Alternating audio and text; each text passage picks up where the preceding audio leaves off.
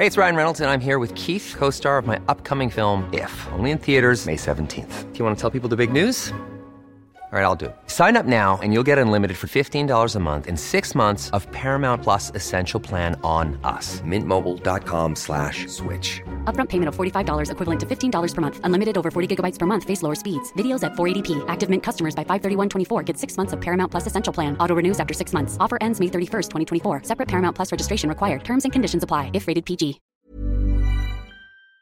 Se dio a conocer una noticia que corrió en el mundo entero inmediatamente con eh, varias reacciones de líderes mundiales, de presidentes de diferentes países, reconociendo que Mikhail Gorbachev, quien murió de 91 años de edad en un hospital de Moscú, pues había sido un gran líder, un gran líder que eh, dio libertad, que abrió las puertas de la ex Unión Soviética eh, y que transformó, que transformó, pero además, además evitó la guerra y las invasiones. Beata Boina, profesora de Relaciones Internacionales del Tecnológico de Monterrey, ex embajadora de Polonia en México. Gracias por platicar con nosotros esta mañana. Muy buenos días.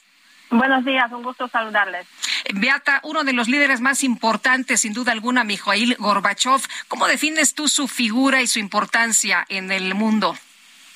Era un personaje muy relevante que llega al poder en la Unión Soviética en el año 1985 y reconoce eh, por primera vez, siendo este, jefe del Partido Comunista, que el comunismo no funciona, básicamente, y hay que reformarlo. Y a raíz de eso, pues empieza todo un proceso de eh, reformas políticas, reformas económicas que pasan a la historia bajo dos nombres, básicamente: perestroika, transformación, y glasnost, transparencia. Eh, es por una parte pues ese, ese rol transformador que al fin y al cabo llevó a la caída del comunismo y a la desaparición de la Unión Soviética. Eh, obviamente nos podemos imaginar que cuando, eh, cuando Gorbachev llega al poder pues no pensaba en ese escenario, sino que precisamente pensaba en reformar el sistema dentro de sus límites, aunque este, por diferentes razones, circunstancias, este, el proceso, se puede decir, se salió del control y llevó a lo que después conocemos como pues, la desaparición de la Unión Soviética en el año 1991. Eso es una aportación o una contribución de Gorbachev desde el punto de vista de la situación interna en la Unión Soviética. Pero yo creo que lo más importante, lo más relevante en ese contexto es resaltar también su, su importancia eh, en el contexto internacional y sobre todo en el contexto regional de Europa Central, la llamada Europa del Este. Eh, yo siempre subrayo esto. Eh, lo más relevante de Gorbachev fue no usar las Fuerzas Armadas soviéticas para impedir las transformaciones en los países vecinos, como Polonia, Checoslovaquia, República Democrática Alemana. O sea, abstenerse del uso de la fuerza.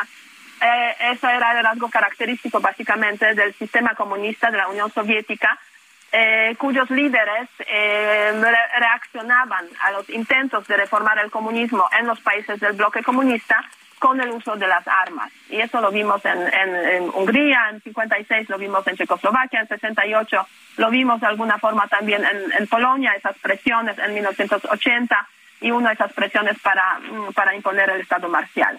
Eh, y aparte de eso, a partir de 85 precisamente inicia en el mundo una época de distensión, precisamente después de unos años de una guerra fría muy caliente que se ha manifestado, por ejemplo, aquí en esta historia occidental, en, Centroamérica, una distensión a raíz de la cual pues hay conversaciones para limitar el armamento nuclear entre la Unión Soviética y los Estados Unidos.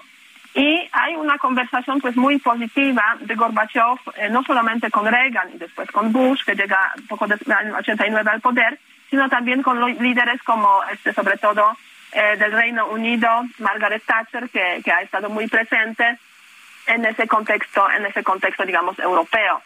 Eh, entonces yo sí le veo como un personaje muy relevante y, yo creo que por eso también esa reacción tan impresionante de, de muchos eh, jefes de Estado, jefes del gobierno de Francia, Reino Unido, Comisión Europea, este Consejo Europeo, Estados Unidos.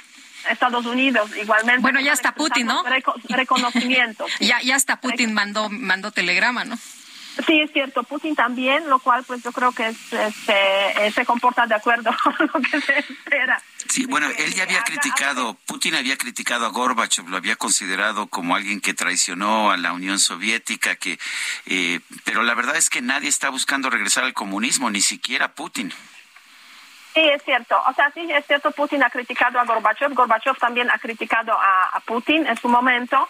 Entonces esa relación no, no, no ha sido una relación buena en general en esos, sobre todo, últimos, últimos años. Eh, entonces, eh, sí, eh, es cierto que hay ese, ese rencón, pero bueno, eh, Putin envió un telegrama de condolencias a la familia de, de Gorbachev, sobre todo a su hija, sus, eh, sus nietos. Y eso yo creo que es importante reconocerlo. Pero por otra parte, la embajada aquí eh, rusa en, México pues se limitó solamente a eh, poner un comunicado muy escueto en Twitter eh, diciendo que murió Gorbachev, que fue el líder de la Unión Soviética en los últimos siete años, sin expresar ni siquiera un pésame o unas condolencias.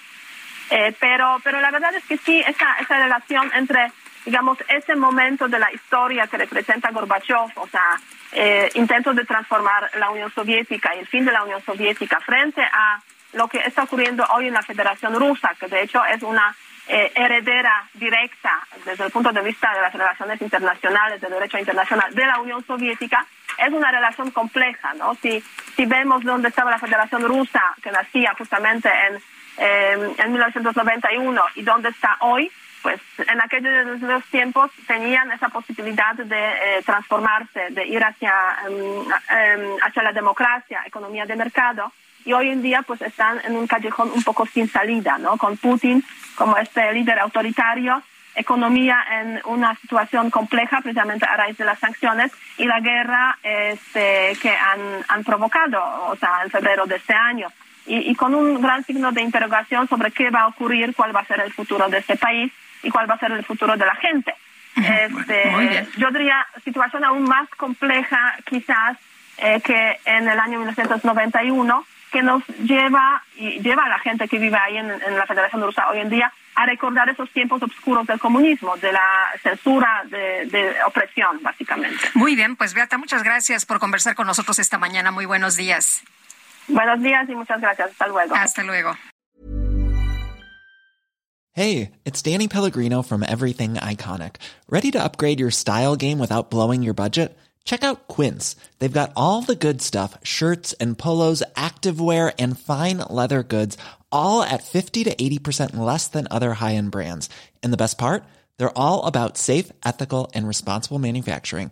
Get that luxury vibe without the luxury price tag. Hit up quince.com slash upgrade for free shipping and 365 day returns on your next order. That's quince.com slash upgrade.